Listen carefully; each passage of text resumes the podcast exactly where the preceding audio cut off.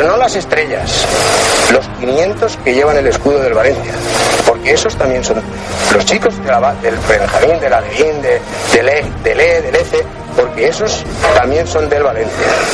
Esos llevan el escudo del Valencia. No solo llevan el escudo los 24 de la primera plantilla, esos también son del Valencia.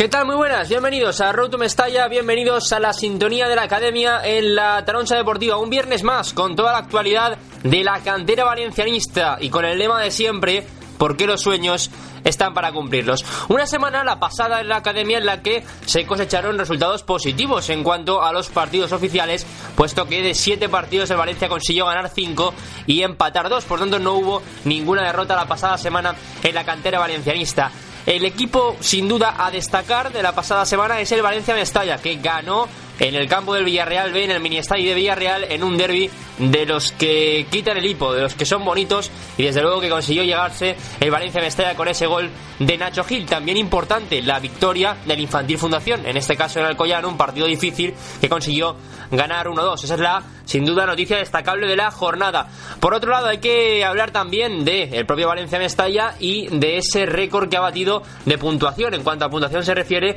en la jornada 6 de la Liga en el siglo XXI es la mejor puntuación del Valencia Mestalla en una jornada 6, después de haberse discurrido 6 partidos durante la temporada. Hablaremos de Valencia Mestalla, pero también de las selecciones, de las selecciones en categorías inferiores, porque ya comentamos la semana pasada que había dos futbolistas de la cantera valencianista que esta semana entrenaban con la selección española sub-16 en la Ciudad Deportiva de Las Rozas y luego hablaremos de ello. También de José Ramón Alesanco, el máximo mandatario de la Academia Valencianista que se ha pronunciado, ha hablado ante los medios de comunicación después de no hacerlo durante mucho tiempo, la última vez que lo hizo fue la eliminación del Valencia en la Youth League. Recordemos aquel penalti que mandó el futbolista de Valencia dentro de la portería, pero que no contó el colegiado del partido contra el Chelsea, que eliminó al Valencia de la Youth League. Desde entonces no, no hablaba Alessanco y lo ha hecho después de que nosotros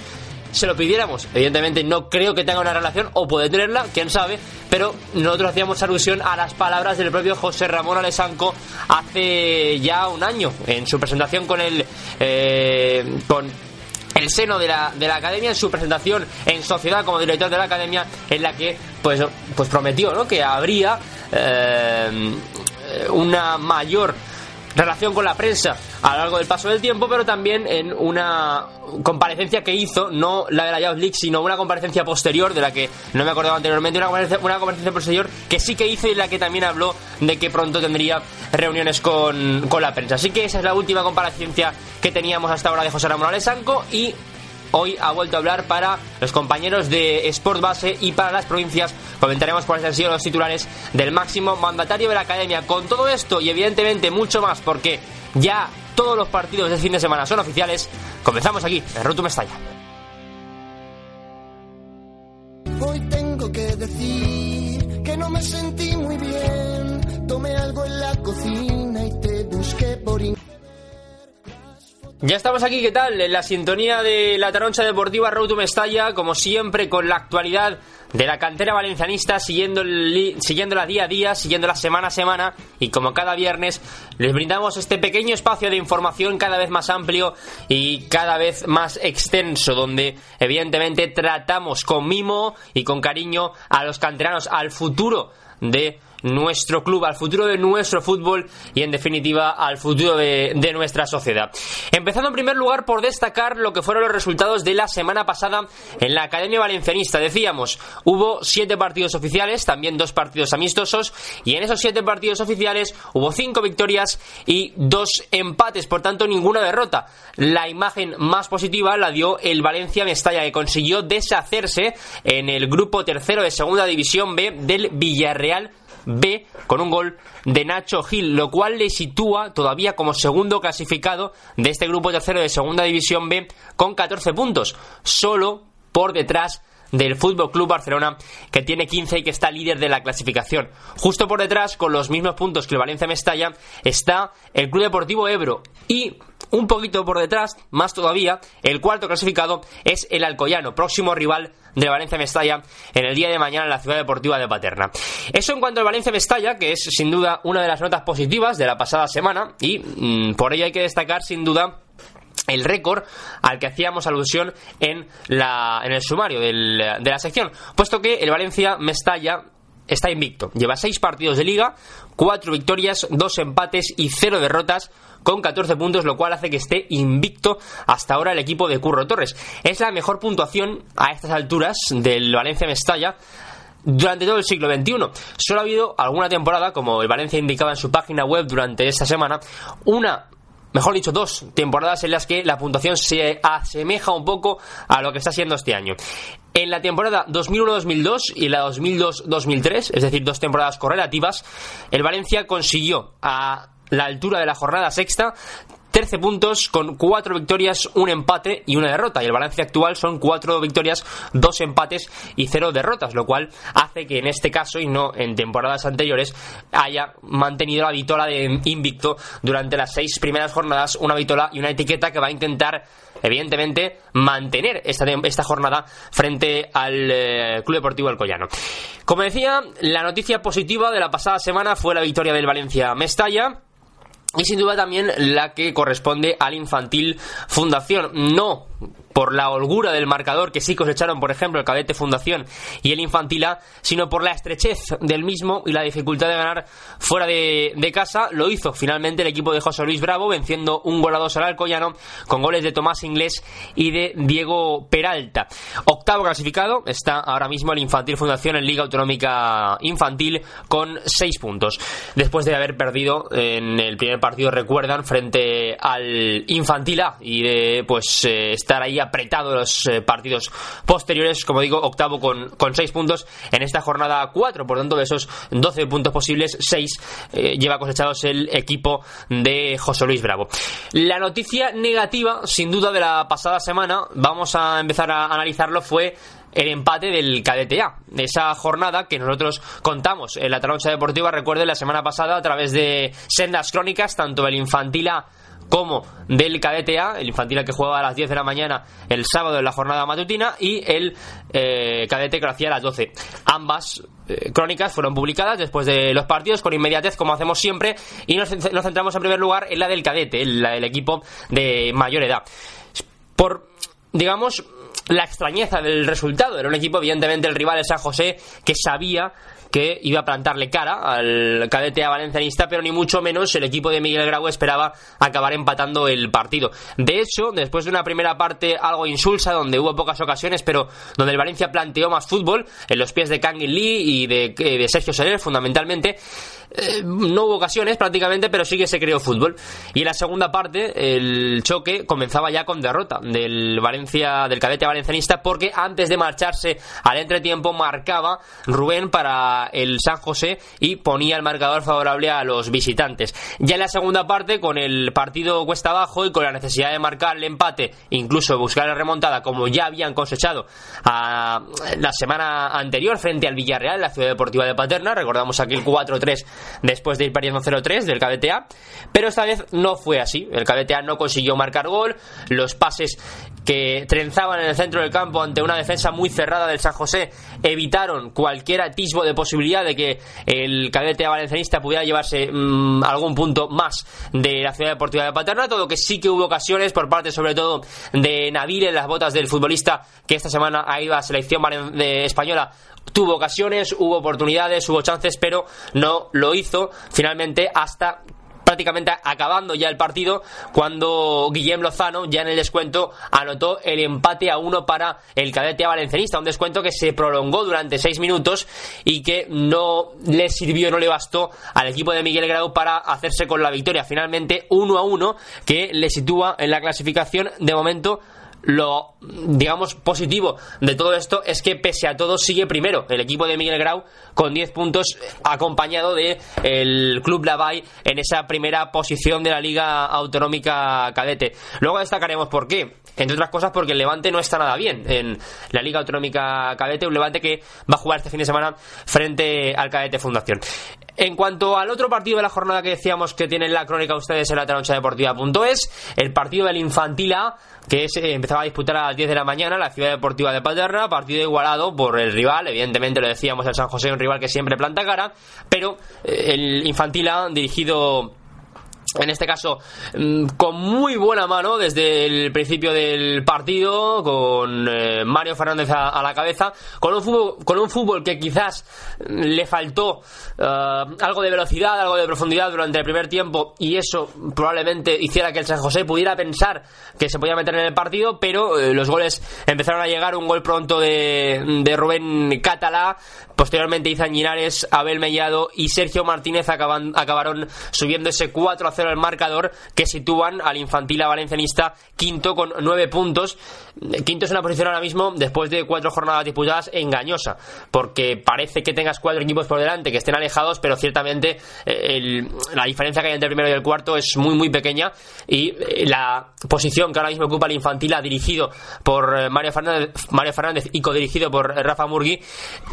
realmente ocupa esa posición por la derrota frente al Villarreal en la Ciudad Deportiva de Paterna en aquel partido pasado por agua disputado entre semana, un martes en la Ciudad Deportiva de Paterna. Más resultados. Nos centramos ahora en la categoría juvenil antes de ir a analizar el partido del Cadete Fundación en Alcoy. El juvenil A del Valencia sacó un meritorio empate. No hemos destacado como punto negativo de la jornada el empate del juvenil A en la Ciudad Deportiva del Atlético de Madrid porque sin duda es un empate que se puede considerar como positivo teniendo en cuenta también la entidad del rival. La Ciudad Deportiva Wanda, el Atlético de Madrid, ese empate a uno frente al Atlético madrileño que posteriormente iba a jugar la Youth League, así que importante ese empate a uno, como decíamos, en División de Honor, en el grupo séptimo de División de Honor. Mientras tanto, el Juvenil B sigue consiguiendo la victoria y eh, está tercer clasificado después de conseguir vencer 3-1 al club Lavay con goles de Alex Esteso, de Carlos Pérez y de Martín La Peña. Liga Nacional, grupo octavo, como decíamos, está tercero con nueve puntos. El primero de la liga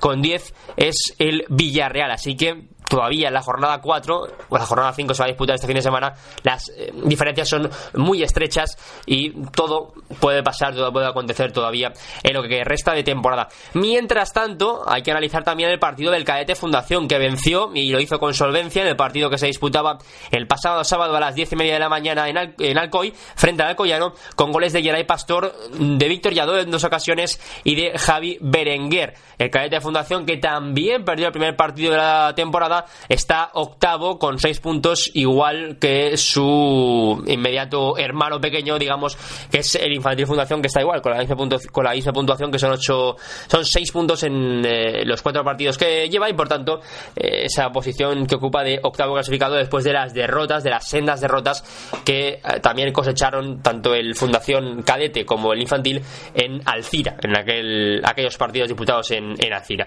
Así que eso es lo que podemos destacar de la pasada semana en la Academia Valencianista. De los partidos de la pasada semana, tanto los que hemos de destacar por la nota positiva como los que destacamos por el mérito o por la nota negativa en cuanto a los resultados de la pasada semana, así como las clasificaciones de lo que de momento son los primeros partidos que no son del todo sintomáticos, pero que empiezan ya a vislumbrar dónde va a poder estar cada equipo de cara al resto de la temporada. Así que repasados los que fueron los marcadores de la pasada semana, vamos ya a analizar las selecciones, las convocatorias con las selecciones y las palabras de José Ramón Alessanco.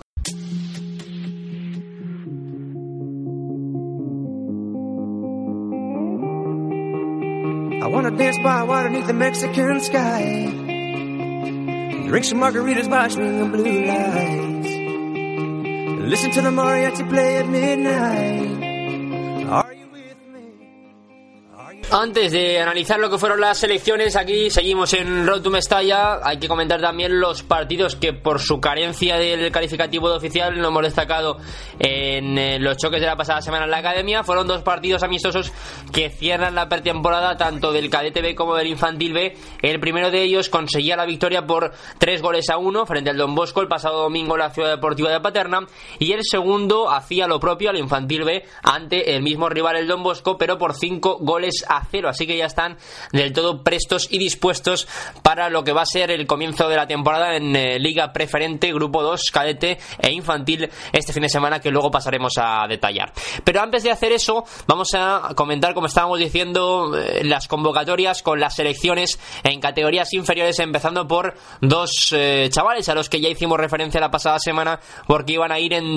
convocados para entrenar esta semana con la selección española sub-16 de fútbol en la ciudad deportiva de Las Rozas. Los dos nombres son Nabil y Xavi Estasio, que han estado, como digo, entrenando con la selección española, que han hecho partidos entre ellos. Recuerdo eh, que, bueno, me comentaron el otro día que empataron a uno uno de esos eh, partidos entre ellos, así que se nota la igualdad entre equipos de diferentes puntos de la geografía española y entre los jugadores de, como digo, diferentes zonas de España que se suman a la selección española en categoría sub-16 y que ya muestran lo que va a ser un futuro también prometedor dentro de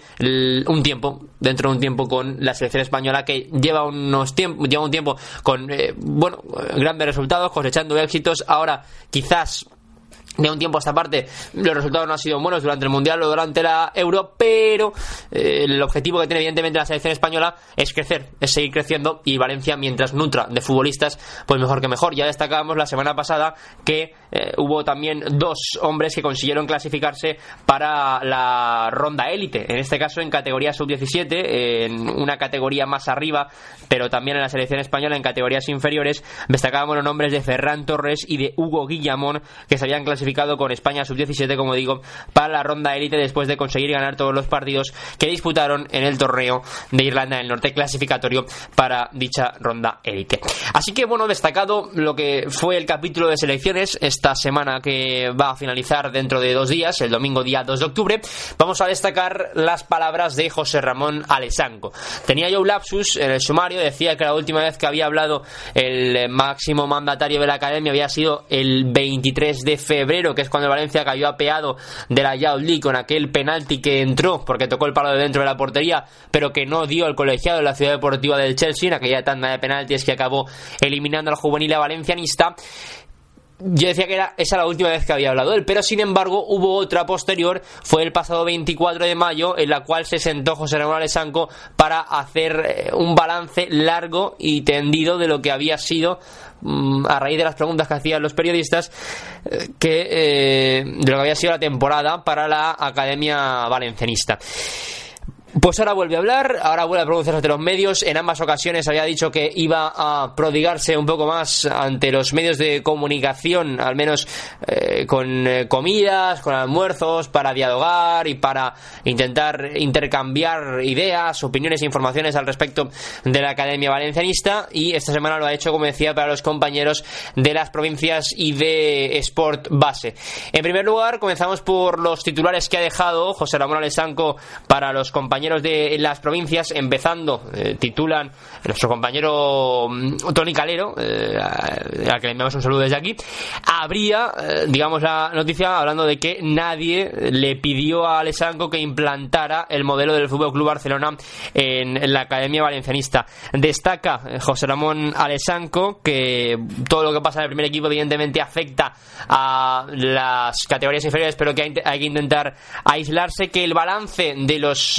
13, 12, 13 meses que lleva José Ramón Alessanco en la Academia Valencianista son muy buenos, a su parecer, que queda mucho trabajo por delante, eso sí. En cuanto al papel de Valencia Mestalla, el objetivo niega rotundamente que sea ascender a segunda división, pero sí que destaca que el hecho de que haya futbolistas veteranos que complementen a eh, los futbolistas más jóvenes, a los juveniles, quizás de tercer año, que vayan subiendo, o los propios jugadores jóvenes de Valencia Mestalla, esa complementación ayuda según las palabras de José Ramón Alessanco, porque tienen líderes en el vestuario, porque saben a quién dirigirse, porque tienen capitanes experimentados y eso mm, no hace sino nutrir a su experiencia y nutrir a su, a su figura como futbolistas de cara a intentar subir al primer equipo y a mantenerse, porque dice que el objetivo no es que estén solo en pretemporada, sino que, que se queden en el primer equipo, como por ejemplo está siendo el caso de Carlos Soler, de Lato y de Rafa Mil, que están en la disciplina del Valencia, pero no solo en lo que se refiere a entrenar y demás, sino que, por ejemplo, vemos sus caras sus rostros en los carteles que podemos observar y eh, contemplar en la fachada del estadio de, Mestalla. Más palabras de José Ramón Sanco para los compañeros de las provincias, destacando una cosa que nosotros achacábamos el año pasado y este año también repetíamos, no hacía gracia al entorno de Fran Villalba el hecho de que el futbolista subiera y bajara constantemente de equipo, que estuviera incluso algunas semanas entrenando con tres equipos distintos y este año ha cambiado la cosa, no solo con Fran Villalba, sino con todos los futbolistas, porque el objetivo que tiene José Ramón Alessanco es que después de que ellos le den un valor a un futbolista, se mantenga en ese equipo y ya cuando la dirección de la academia, el equipo técnico de la academia vea a futbolista preparado para subir, a otro equipo, pues ya lo haga y se quede en ese equipo de manera fija. Por tanto, no tenga que estar de jugador ascensor que no acaba por beneficiar a ninguno, ni al futbolista, ni al Valencia. En referencia a eso mismo, decíamos que efectivamente que no puede haber 6-7 jugadores entre medias, que a cada futbolista se le da un valor, que el objetivo, evidentemente, no es subir a segunda división, sino que hay que fijarse sobre todo en los juveniles que, que suben, que los entrenadores, palabras textuales de Alessanco, los entrenadores pueden decir lo que quieran, pero hay que controlar el flujo de arriba y abajo porque les puede afectar negativamente. Mm, parece que en relación, ¿no? Lo de los entrenadores a, a al técnico de el Valencia Mestalla. Y bueno, pues más palabras de José Ramón Alessanco haciendo balance de el año, sobre todo haciendo balance de su llegada. Mm, cuando le preguntan qué le pidió eh, Lei Jun, qué le pidió la presidencia de Valencia cuando fue contratado José Ramón Alessanco, hace referencia a que les eh, le pidió que hicieran un proyecto, eh, le pidieron a, a, que hicieran eh, tanto Alessandro como su equipo un proyecto de 3-5 años no mm, modelo Barça, pero que sí que se intentara implantar una filosofía y para eso se requiere, se requiere tiempo. Mm, en relación también a los despidos, ya saben, de Paco Marí, de, de Tony Astorgano, de Oscar Suárez en la pasada temporada, él dice, muy parece, modestamente, yo lo veo ahí algo de, falsa modestia, porque, bueno, hace referencia a que eh, todo el que está en el mundo del fútbol alguna vez lo han echado de algún sitio y a mí también, decía Alessanco, es un poco cierto, ciertamente arrogante ese, comentario, pero eh, donde voy realmente es que dice, yo lo quiero echar a nadie, pero no contaban para mi organigrama. Se ve que no, eh, según sus, su teoría, pese a que a algunos de ellos no se le dio ninguna explicación, según la teoría de José Ramón Alessanco, efectivamente el, hubo gente que no, técnicos que no eran válidos para su organigrama, para su forma de trabajar, y es en cierto modo completamente lícito, ¿eh? En cierto modo completamente lícito por parte de Alessanco que mm, haga y deshaga según eh, crea conveniente, puesto que eh, son él, es, él y su equipo los que tienen que trazar las líneas rojas sobre las cuales quieren que eh, trabaje su proyecto, porque al final son a ellos mismos a los que posteriormente se van a, se van a depurar responsabilidades. En cuanto a los técnicos, ya saben, los que, lo que le hemos comentado más de una ocasión, ciertamente ahora tienen más libertad con respecto a la libertad que no tenían con Rufete, se intentó implantar también ahora, se intenta implantar un sistema de juego para toda la academia, para que si un equipo si un jugador sube de un equipo a otro, aunque ahora con, la con el objetivo que tiene Alessanco de que no sean jugadores ascensor quizás haga falta un poco menos pero efectivamente con el objetivo de que cuando suban a un equipo no vayan perdidos esos futbolistas se intenta implantar un sistema de juego parecido al del primer equipo aunque con tanto cambio de entrenador es complicado hablo del primer equipo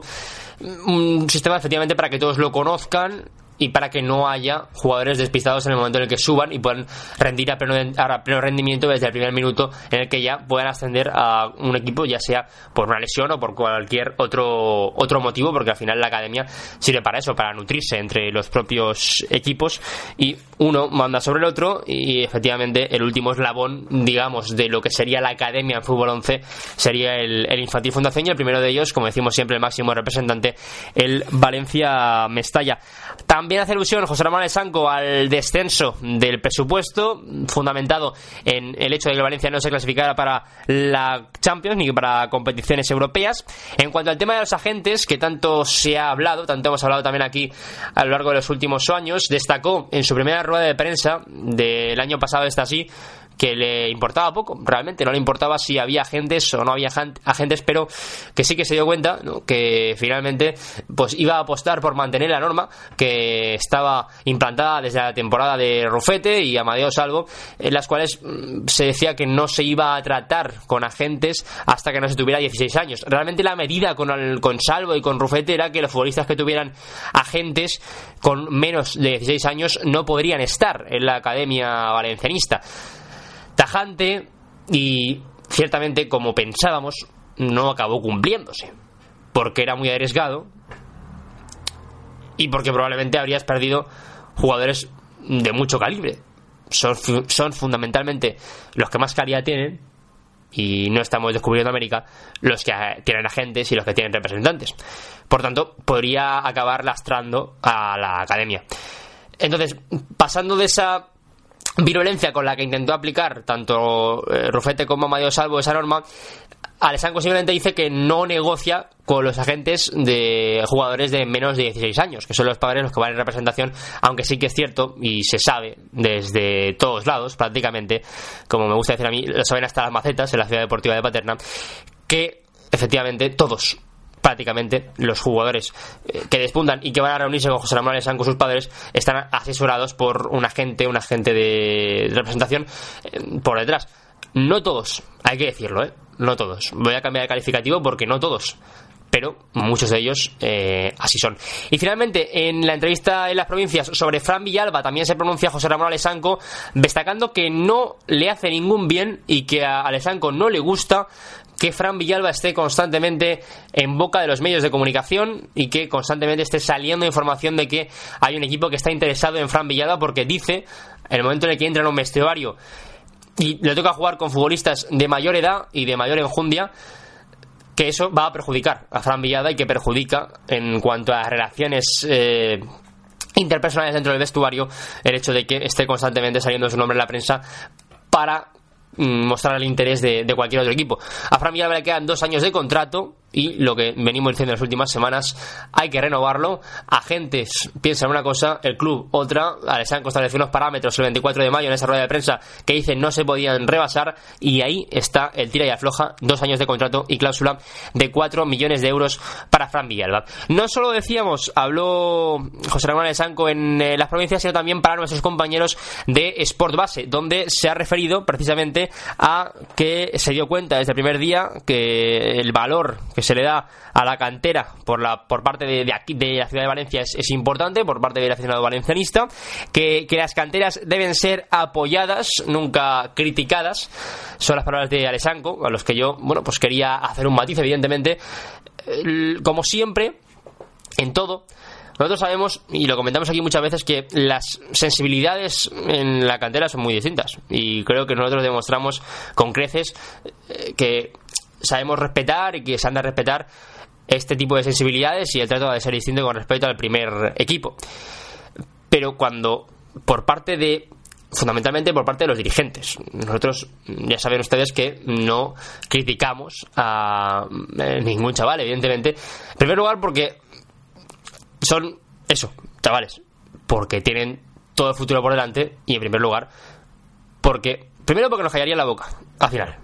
Callaría la boca porque al final muchos de ellos van a acabar llegando, muchos, no todos. Bueno, pocos. En realidad el embudo lo pasan pocos. Pero a dónde voy realmente. Porque ese proceso de aprendizaje no podemos. Pero bueno, antes de meterme en ese charco, porque realmente ya saben, ¿no? nosotros ni nadie, ahí estoy de acuerdo con Alessandro, creo que deberían de criticar a, los chavales. Y, ojo, esto no va por nadie, nadie lo hace. Al menos que sepamos aquí. Pero, donde sí que iba es que sí que se ha de criticar, si toca, a los dirigentes de la academia. A las canteras se les apoya, efectivamente. Pero eh, también hay que saber eh, llevarlas y hay que llevarlas con, con una adecuación pues digamos unida a lo que realmente representan estas canteras en relación a los clubes a las que estén ligadas. Por otro lado, hay que destacar también las palabras de Lesanco, ya las decía antes también en las provincias, ha sido un año muy convulso en cuanto a los entrenadores que han pasado y trabajo importante, dice, el que está haciendo, el que está haciendo la academia en cuanto a la captación de entrenadores, que no solo se ciñe el Valencia ahora a la captación de futbolistas, sino también a la captación de entrenadores, porque al fin y al cabo dice, son los formadores y los que van a pasar buena parte de su etapa dentro de la academia con los chavales y por tanto son al final los que les van a inculcar los valores, y las cualidades futbolísticas, más allá de las aptitudes inherentes al futbolista, que necesitan para poder llegar a la élite y al menos asomar la cabeza por eh, los campos de eh, primera, segunda división, que ya saben son el objetivo para todos los futbolistas que ahora mismo juegan en la Academia Valencianista. Así que, mm, ya saben, son las palabras de José Ramón Sanco que ha roto su silencio, tanto para los compañeros de las provincias como de Sport Base. Estará, por digámosle, por más medios de comunicación, seguro, porque cuando suelen hacerse ese tipo de eh, temporadas en las que un entrenador o una personalidad habla, lo hacen para demás medios para que todos tengan la posibilidad de preguntar y haya pluralidad al respecto. Esto lo decíamos en cuanto a las selecciones, hemos repasado la jornada pasada las selecciones, las palabras de José Ramón Alessanco, así que nos toca irnos ya al césped. Nos bajamos al césped, nos bajamos al verde, olemos ya ese gran sabor a fútbol porque saben que este fin de semana no hay siete, sino nueve partidos oficiales en la academia.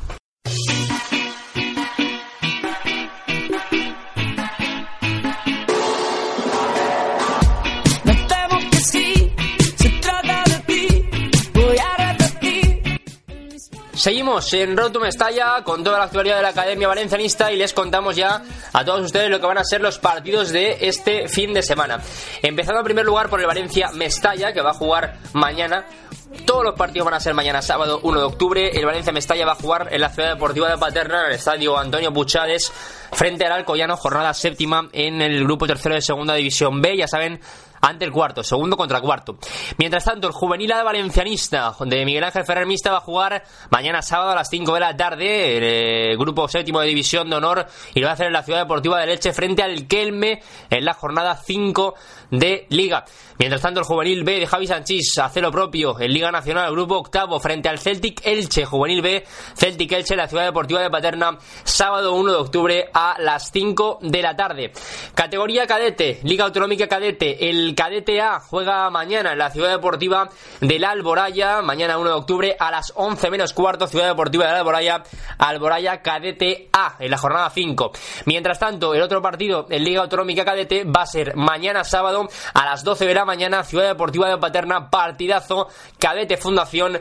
frente al Levante Unión Deportiva A. Ese Cadete Fundación frente al Levante Unión Deportiva A y destacamos lo de la A porque el B está en preferente cadete. El A en este caso, el eh, cadete A, ya saben, va primero en, Liga. El cadete Fundación va octavo. Pero ojo porque el Levante, que suele disputar las ligas, está décimo. Décimo clasificado con seis puntos, los mismos que el cadete Fundación. Así que va a ser un duelo de iguales en la Ciudad Deportiva de Paterna mañana a las 12 de la mañana. De ese partido tendrán la crónica ustedes en la Taroncha Deportiva mañana al finalizar el mismo. A las 12 también comienza la Ciudad Deportiva de Paterna en preferente grupo 2, jornada 1, empieza ya la liga el cadete B de Manuel Ruz frente al Cuart de Poblet. Así abre la liga el cadete B. Mientras tanto, en Liga Autonómica Infantil, el Infantila juega en Alboraya mañana sábado a las doce y media en la jornada 5 en la Ciudad Deportiva del Alboraya. Mientras tanto, también haciendo referencia a Liga Autonómica Infantil, el Infantil Fundación que juega en casa mañana, lo hace a las 10, Ciudad Deportiva de Paterna, frente al Levante. Un Levante que en Liga Autonómica Infantil tampoco es que vaya en una gran posición, perdió posiciones durante la última jornada, es cuarto con nueve puntos a tres del líder que es el Villarreal y el Kelme, pero con los mismos puntos que el Infantila Valencianista. Mientras, para cerrar lo que es ya la semana de fútbol en la academia, el Infantil B, que también empieza la liga, el equipo de Jorge López frente al Cuart de Poblet, jornada 1, mañana sábado 10 de la mañana en la ciudad deportiva de Paterna, en ese grupo 2 de preferente Liga Autonómica Infantil. Así que ya tenemos 7 partidos, ya tenemos todo el cupo cubierto, todo el cupo ya disponible, perdón, 9 partidos, ya todo el cupo disponible, 7 es lo que venía siendo hasta ahora, 9 partidos de la academia, ya todos están disputando partidos oficiales y ya está mm, sobre ruedas la actividad en la cantera valencianista, por tanto, todavía nos queda mucho que disfrutar, son las primeras jornadas y quedan muchos Road to Mestalla por delante. Llevamos 5 y nos queda, nos queda por disfrutar toda la temporada aquí en Road to Mestalla, aquí en la troncha deportiva. Así que como decimos cada semana,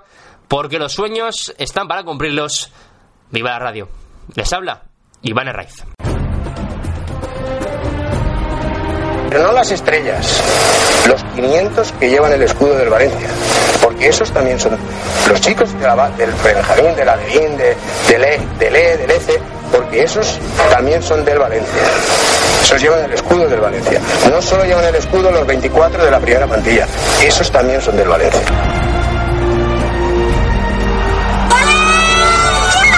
来了！来了！来了！怒江！来了！怒江！来了！来了！